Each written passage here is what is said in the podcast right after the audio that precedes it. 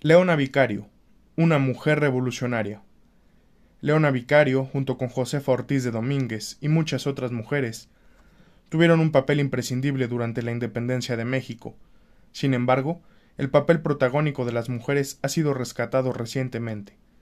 Esto es debido a que su participación fue ignorada o menospreciada por mucho tiempo. Reivindiquemos a estas mujeres y adentrémonos en la biografía y labor de Leona Vicario. Leona Vicario nació en la capital de la Nueva España, que ahora conocemos como la Ciudad de México, en 1789. Su nombre completo era María de la Soledad Leona Camila Vicario Fernández de San Salvador. La madre de Leona fue doña Camila Fernández, originaria de señor San José de Toluca. Su padre, por su parte, era un español que llevaba por nombre Gaspar Martín Vicario. Contrario a las costumbres de la época, los padres de Leona se encargaron de nutrir el espíritu de su hija. Esto lo hicieron brindándole una educación intelectual y religiosa.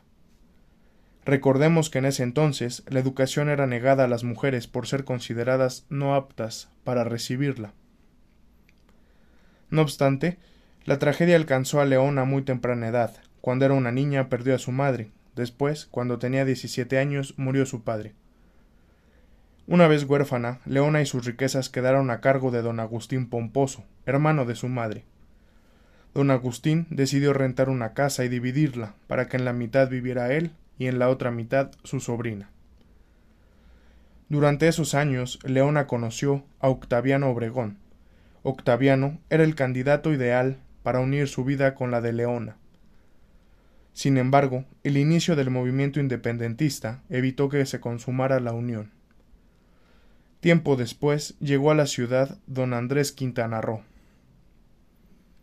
Durante la Guerra de Independencia, Vicario se convirtió en informante de los insurgentes, a quienes apoyó, incluso con buena parte de sus bienes personales.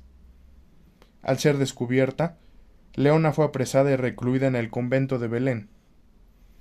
Se negó a delatar a los principales implicados en el movimiento.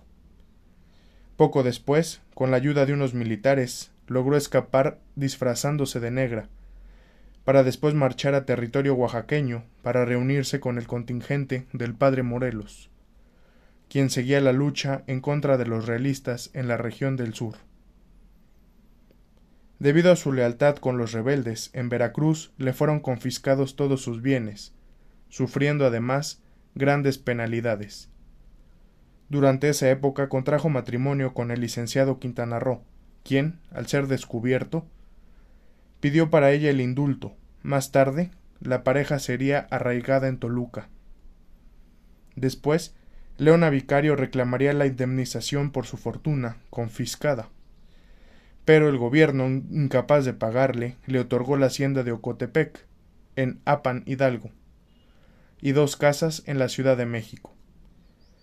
La heroína, que perdió su dinero por la independencia, murió a los 53 años de edad.